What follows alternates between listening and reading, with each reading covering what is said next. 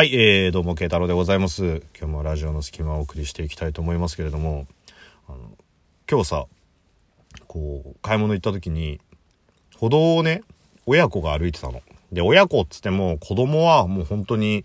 3歳ぐらい、まあ、やっと自分で歩けるぐらいな年齢の子が歩いてて、で、まあ、お母さんが一緒に歩いてたんだけど、お母さんね、生まれたての子ぐらいの子をこう、抱っこしてたんですよ。で、抱っこして、まあ、買い物帰りだったんで、スーパーの袋みたいなのを持って、まあ、その、あの、3歳ぐらいの男の子と一緒に歩いて帰ってたっていうような状況で、僕後ろから見てたんですけど。で、あの、その子が、まあ、あっちふらふら、こっちふらふらって言って、まあ、まっすぐは歩いてないわけですよね。で、まっすぐ歩いてない状態だから、そのお母さんが、こう、手を繋ごうとして、まあ、その男の子の方に、あの、こう手、出すんですよ。で、なんとかくママと手繋いでっていう風に、まあ、こうやって手繋いで、こう、もらうように手を出してて。でもまあ子供なんてこう、それですぐに手繋ぐわけもなく、あっちふらふら、こっちふらふらって言って歩いてるわけですよ。で、そしたら、まあ、なんとかくん、はい、ママと手繋いでって言ってこう、なんと、何回か言うんですけど、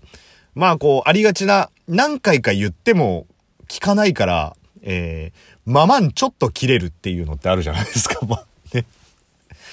で、ママンちょっとこう、声を荒げて、なんとかくん、そうやって手繋がないと怖い怖いに連れてかれちゃうよっていう風に、ちょ、ちょっと声を荒げたんですよ。ママンプチ切れ状態ぐらいな感じで。で、まあ、ママンプチ切れ状態ぐらいな感じで、まあ、さすがにその子がこう、ピタって止まって、そのママンと手を繋いで、帰ってったっていう。まあまあ、あの、旗から見てたらさ、あの、全然ありがちな展開じゃないですか、そんなの。何か特殊なことがあるかって言ったらそういうわけじゃないんですけど。ただね、ちょっと考えてほしいんですよ。あの、これをお聞きのね、まあ、もし、あの、ご結婚されている方であれば、ご主人、もしくは奥さん、ね、もしくは彼氏、彼女、好きな人でもいいんですけど、その人がさ、嘘つきだったら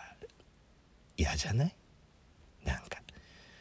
ねその自分には言えないようなことをさこうこっそりこう抱えてっていうような人だったらさちょっと魅力半減するでしょ？だから皆さん根本的に嘘つきって嫌いなはずなんですよ。ね。相方の嘘つき大好きっていう、あの、特殊な癖がある方以外は、基本的にはみんな嘘が嫌いなはずなんですけど、なぜだろう？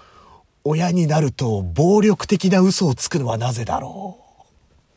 う？これはママンに限らずパパンもそうだけど。だって、怖い怖いに連れてかれちゃうよってさ。もう、恐喝だぜ、それ。恐喝だぜ、それ。しかもその怖い怖いというものすごく抽象的な表現を用いていることにより、どの程度の被害かも予測がつかないんで、もう。怖い怖いっていうのは俗に言うね、こう、ゲームで言うところの竜が如くみたいな、ね、竜が如くに出てくる人たちみたいな、怖い怖いなのかだよ。デイダラボッチみたいなね、もうなんかわけのわかんない方の怖い怖いかもしれないわけじゃん。ね。逆にそのデイダラボッチみたいなやつが突然ね、手を繋がなかったことにより横にバシューンって現れて、手を繋がない子は連れてっちゃうよ。つってこう連れてったら、いやいや、ほらなんとかくん、ママと手繋がないからそうやって連れてかれちゃったってなんないでしょママもうちょっとパニクるでしょ怖い怖い来たら。もう。怖いわ、それっていうね。っていうか、誰か周りの大人も止めろっていうね。だそういう、抽象的な嘘っていうのは、良くないっていうところをちょっと声大にして言いたいんですけど。で、なんでかっていうと、これね、親は、その一瞬なんですよ。ね、手をつね、つないでもらいたい、ご飯を食べてもらいたい、じっとしてもらいたい、早く寝てもらいたいっていう、その時だけに用いることなんですけど、子供の記憶って、どこが覚えてるもので、どこが切り捨てられていくものかっていうことまではわかんないじゃん。だからさ、時としてずっと残んだよね。で、これは僕も、あの、親にやられたことがあって、多分、その親がしつけの意味でね、ちゃんとしろっていう意味でついた嘘っていうのは山ほどあると思いますよ。でも、覚えてるのだけでも、いくつかあって。で、これもうほんと子供ちっちゃい頃ですよ。もう、小学校入る前とかですけど、で言われてたの、例えばですけど、まあ、当時こう、アパートみたいなところで住んでて、その、両親とね。で、早く寝ないと、玄関から誰か入ってくるよって言われたりとかしたんですよ。早く寝るっていう時にね。うち、うちの当時、そのアパートの間取り的には、その寝る場所から、まあ玄関がこう見えるような、ね、こう作りになってて、玄関から誰か入ってくるよって言って。まあ、怖いから布団かぶるわけじゃないですか。でもさ、僕が寝なかったぐらいで、玄関から誰か知らない人入ってきたらさ、いやいや、おかん、お前の方が怖いだろっていうね よーく考えろお前の方が怖いぞっていうねでもなんかそういうのを覚えてると、こうね、もう寝るときに、まだ眠たくないな、みたいな時ってね、玄関に目がいっちゃうんだよね。誰か入ってくるような気がする、つって。で、まあ今はさすがにそうは思わないですけど、やっぱり、この話ができるってことは、こう、いい年になっても覚えてるんですよ。で、あとは、僕、割と幼稚園の頃って身の回りのことも一人で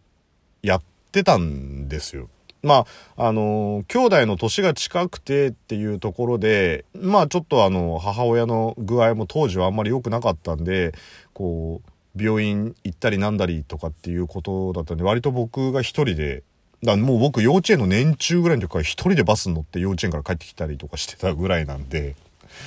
そうなんですよ。だから、まあ今じゃ多分ありえないとは思うんですけど、まあ当時はね、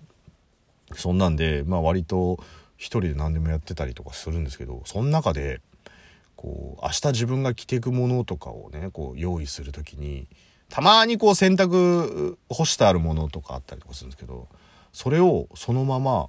こう、着たりとかすると、あの、怒られてたんですよ。あの、ちゃんと畳まないと、あの、早く死ぬよって言われてたんですね。でもそれすげえ覚えてて。しかもさ、リアルじゃん。子供にしたらさ、あの、畳まずに、あの、来たら、寿命が縮まるって言われてるわけじゃん。それ確認する方法ないでしょまあ、あの、おいおい調べたら、まあ、もともとこう、畳まずにこう、着るっていうのは死に装束とかで、こう、死んだ人に、こう、着せるから、縁起が悪いっていうところが、まあ、諸説あって、いろいろありますけど、まあ、そこから用いてるのかもしれないですけど、まず、母親の説明も雑だし、母親の知識もなんかちょっと中途半端だしっていうところで、あの、早く死ぬって言われてっから、こっち毎回こう畳んで、まあ、あの、綺麗には畳めなくても、こう畳んで着てたんですよ。だからもう極端な話、朝起きて、自分の着るものなかったら、ハンガーにかかってる自分のシャツを、下に置いて、畳んで、すぐまた着るみたいな、その無駄なことをやってたんですね。でね、あの例えば、相対して何かこう目立つ時、例えば箸の持ち方が悪いとかさ、くちゃくちゃ食べてるとかっていうのは、いつか誰かに言われる可能性あるじゃん。例えば当時付き合ってる人になんかくちゃくちゃ食べんの良くないよとかさ、なんか上司とかにま箸の持ち方ちゃんとした方がいいぞとかって言われたりするけどさ、洗濯物畳むぐらいのくだりってさ、まあ人に見せることないじゃん。あんまり日常生活で。しかもほら、修学旅行とか旅行行ったりとかするのさ、もう畳まったものがこう、カバンの中入ってるわけだから。で、ある時、もう、もう何十年も経ってからですよ。まあ、10年、10年、20年経ってから、あの、当時付き合ってた彼女と旅行行くっていう話があって。で、バイト先に、その彼女の家一人暮らししてたんですけど、近くて、で、その彼女の家から、その駅に行く方が、あの、近かったんですよ。だからじゃあそこに前日泊まってこうっつって、まあバイト終わって彼女の家行ってっ、つって。で、まあ夏だったから今洗っちゃえば洗濯物乾くから今それ着てんの洗ってあげるよっつって洗ってもらって僕部屋着に着替えてなんていうことをやってね。で、翌日、僕、それで、あの、寝坊をしたんですよ。旅行行くのに。で、大急ぎで準備しなきゃっつって、で、彼女はもっと早く僕が準備できるもんだと思ってたら意外にバタついてたから、早くしなよみたいな感じで、こうバタバタバタバタやってる時に、あ、やべえ、もう着替えなきゃっつって、もう彼女の家にかかってた、昨日まで着てた僕の T シャツを、はってやって、パッてこう、畳んでたんですよ。で、彼女は、隣にかかってた自分の T シャツをパッて着て、パッて着たの、着たんですよ。それ見た時に、こいつ命惜しくねえのかと思って なんで畳まねえんだこいつ命、いらないのかって思ってて。で、逆に僕は大急ぎでやってんのに、彼女のベッドの上にその T シャツパッて置いて、畳んでっから、彼女は彼女で、お前、何やってんだよ。急がなきゃいけないのに、みたいな感じでね。で、彼女に、何してんのって言われたから、いや、着る前に畳んでんのいや、畳むって今着るんでしょ？って言われて、着るよ。もうこっちとしては、命欲しくねえのかよって思ってたからで、そんなドタバタで、まあ、出かけたわけなんですよ。まあ、いろいろ結果ね、旅行行く時に話した時に、そんなの迷信だよみたいな話されたんですけど、でもこっちはさ、確証が取れないじゃん。だからもうすげえ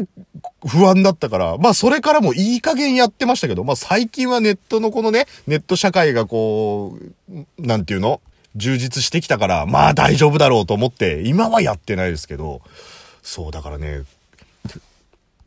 何気なく言ったね、親の嘘とかっていうのは、そう、ちょっとしたことで子供はね、ずっと覚えてる可能性あるんで、はい。なので、お子さんのいるお父さんお母さん、あの、ぜひ、うかつな嘘はつかないでくださいということで、ケタロでした。